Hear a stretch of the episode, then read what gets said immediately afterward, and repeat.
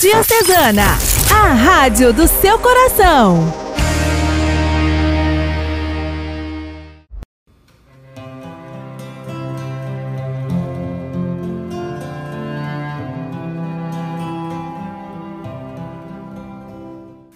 Nós somos levados numa reflexão bem rápida a irmos diretamente à armadilha que prepararam para nosso Senhor, ou ainda a expressão última do Evangelho que se transformou num provérbio popular. No entanto, quando um texto se apresenta muito difícil, é necessário que a gente reconheça que, de certo modo, ele é fácil quando nós encontramos a chave de leitura. Ou o contrário também, quando um texto do Evangelho aparentemente é fácil, como esse, dai a César o que é de César, a Deus o que é de Deus, podem ter certeza que ele não é tão fácil, que também são necessárias as chaves de leitura. O percurso da liturgia da palavra de hoje é que vai nos indicar como chegar a esse último versículo do Evangelho que se transformou em adágio do povo. A primeira leitura, Deus, por duas vezes, se apresentava a Ciro, um rei persa, e por duas vezes o texto bíblico dizia que Ciro, embora fosse um rei poderoso, um grande conquistador, ele não reconhecia Deus. Aí está o problema. Muitas vezes, tudo aquilo que nós conquistamos em nossa vida, tudo quanto nós temos, possuímos, mesmo que seja com o suor do nosso trabalho, vem de Deus, pertence a Deus. É claro que Ciro beneficiou o povo de Deus e por isso mesmo é também chamado no texto bíblico de ungido no entanto, tudo quanto Ciro conquistou para si e para o reino persa, não era apenas fruto da sua genialidade de guerra bélica, era proveniente de Deus. E por isso Deus lhe diz por duas vezes repetidas: Não há outro, eu sou Deus não existe outro fora de mim.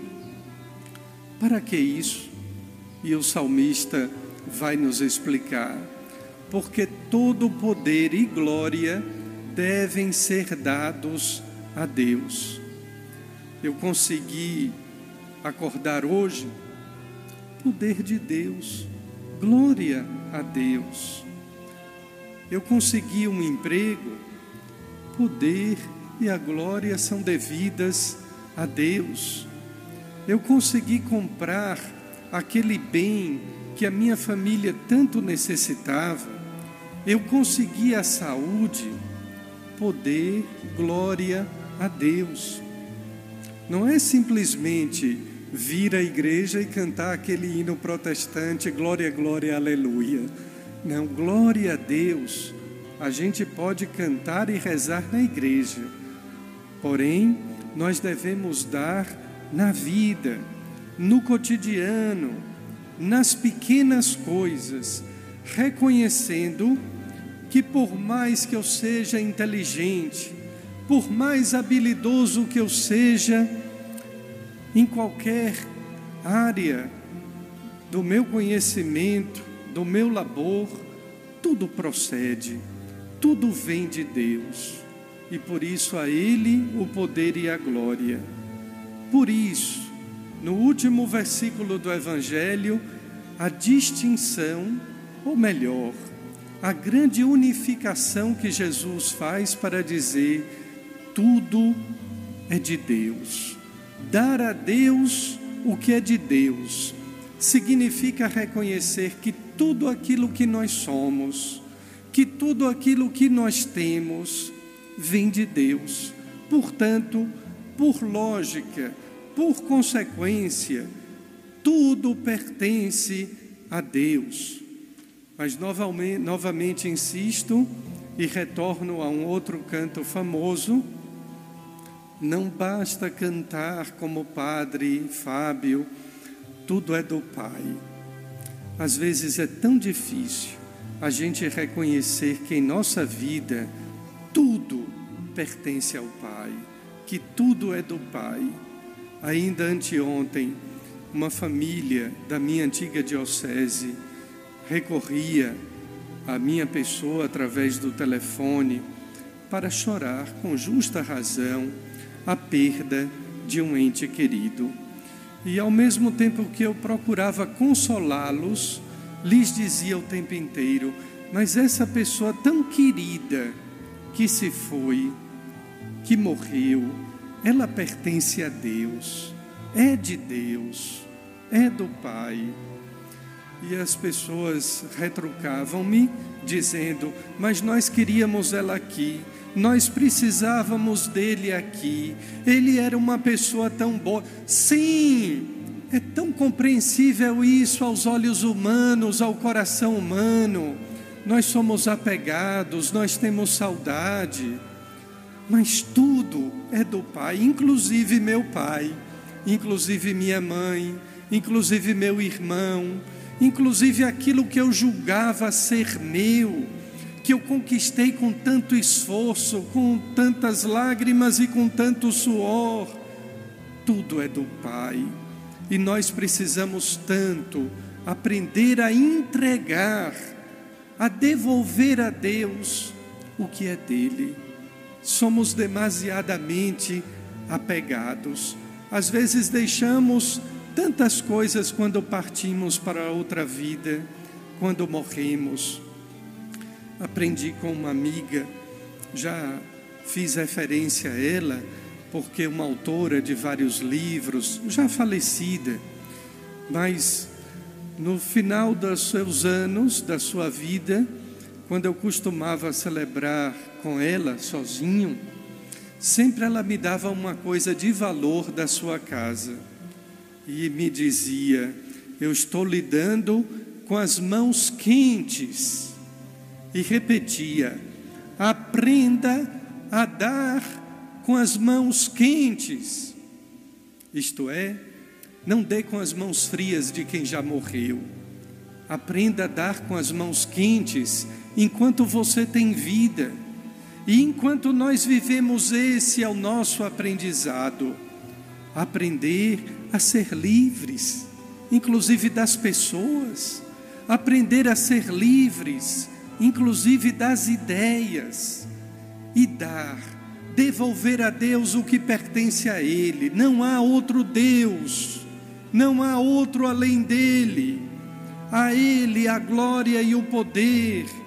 Portanto, eu devolvo o que é dele, devolvo aquilo que Ele me emprestou inclusive as pessoas, aquilo que Ele me concedeu para administrar, porque nada nós somos, nada mais somos do que meros administradores. Um dia a gente parte e deixamos tudo aqui. Portanto, para além daquela armadilha, daquela cilada que os fariseus armaram para Jesus, existe um um conteúdo espiritual, teológico muito profundo. É claro que a armadilha foi muito bem colocada.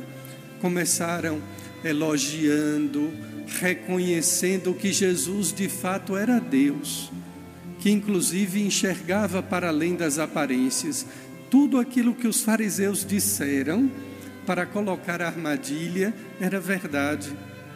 Mas notem a diferença da reação de Jesus, Deus homem, homem Deus, para nós. Quando alguém reconhece os nossos dons e talentos, nós ficamos em êxtase, nós levitamos de alegria. Olha, eu fui capaz de fazer o bem e aquela pessoa reconheceu. E o contrário também é verdade. Por que, que nós ficamos tão chateados quando as pessoas não nos agradecem, quando as pessoas não nos reconhecem, porque a gente acha que fui eu que fiz o bem e que aquela pessoa tinha obrigação de reconhecer e de me agradecer. Não, queridos irmãos, até o bem que eu faço vem de Deus. E é por isso que São Francisco de Assis costumava dizer aos frades: tudo que é bom vem de Deus. Aquilo que a gente tem de próprio, de pessoal, de propriedade nossa, são os nossos pecados. Mas volto a nosso Senhor Jesus. Quando os fariseus reconheceram que ele era Deus, que ele possuía atributos e características de Deus, ele não se envaideceu. Ele nunca procurou elogios e jamais buscou aplausos. Um pregador, um líder religioso que busca simplesmente aplausos está no caminho errado. E por isso o Papa 16, Bento XVI dizia numa das suas lapidares frases que a verdade não busca aplauso. A verdade não busca aplauso. Muitas vezes a verdade cria polêmica, gera inimizade, mas é a verdade, sempre será a verdade. Jesus também pode ser considerado como alguém que respondeu da forma mais inteligente possível a uma armadilha.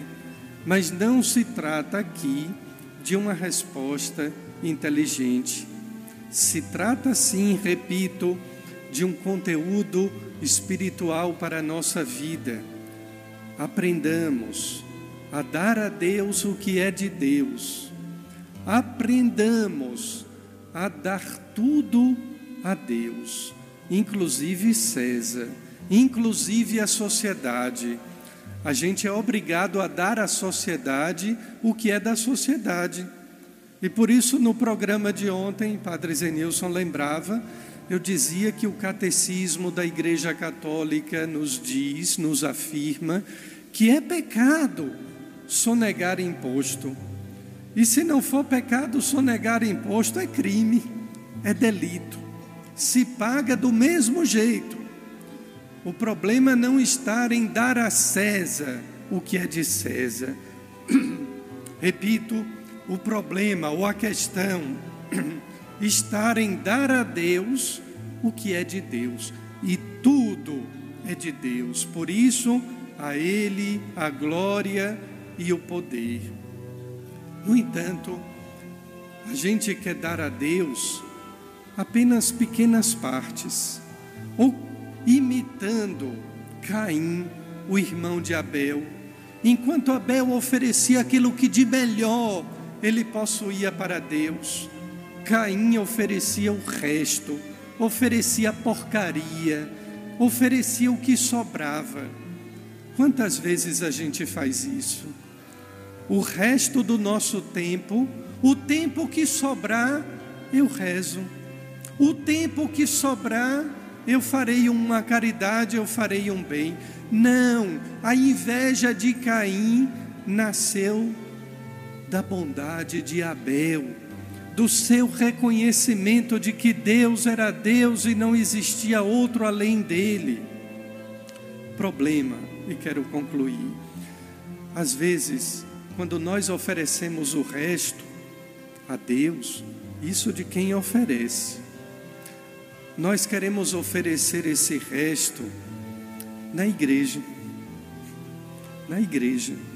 Quando deveríamos oferecer a Deus tudo eu quero oferecer o resto a Deus. Eu quero evangelizar.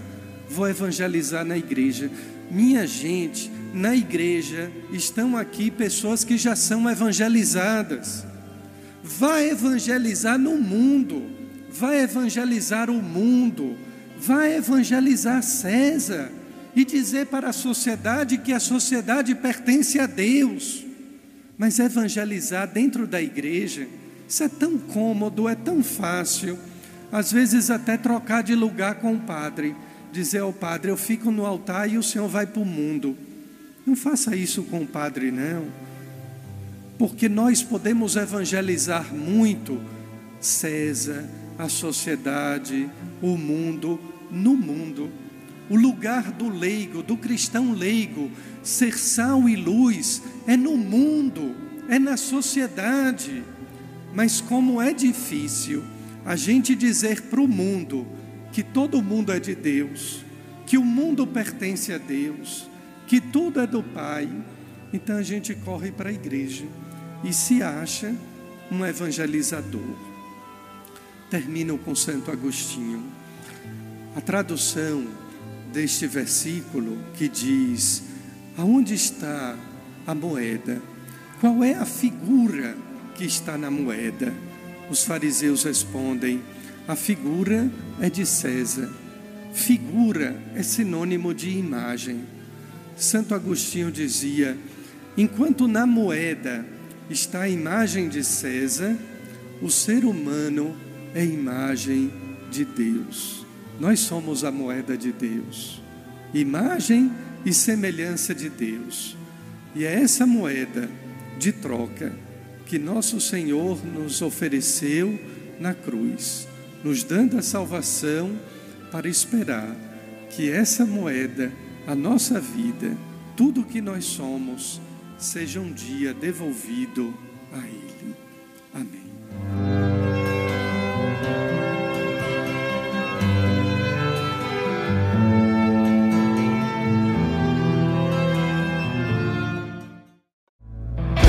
Rádio Diocesana de Caruaru, comunicando a vida, o amor e a esperança de todo o coração. Diocese de Caruaru, Pernambuco.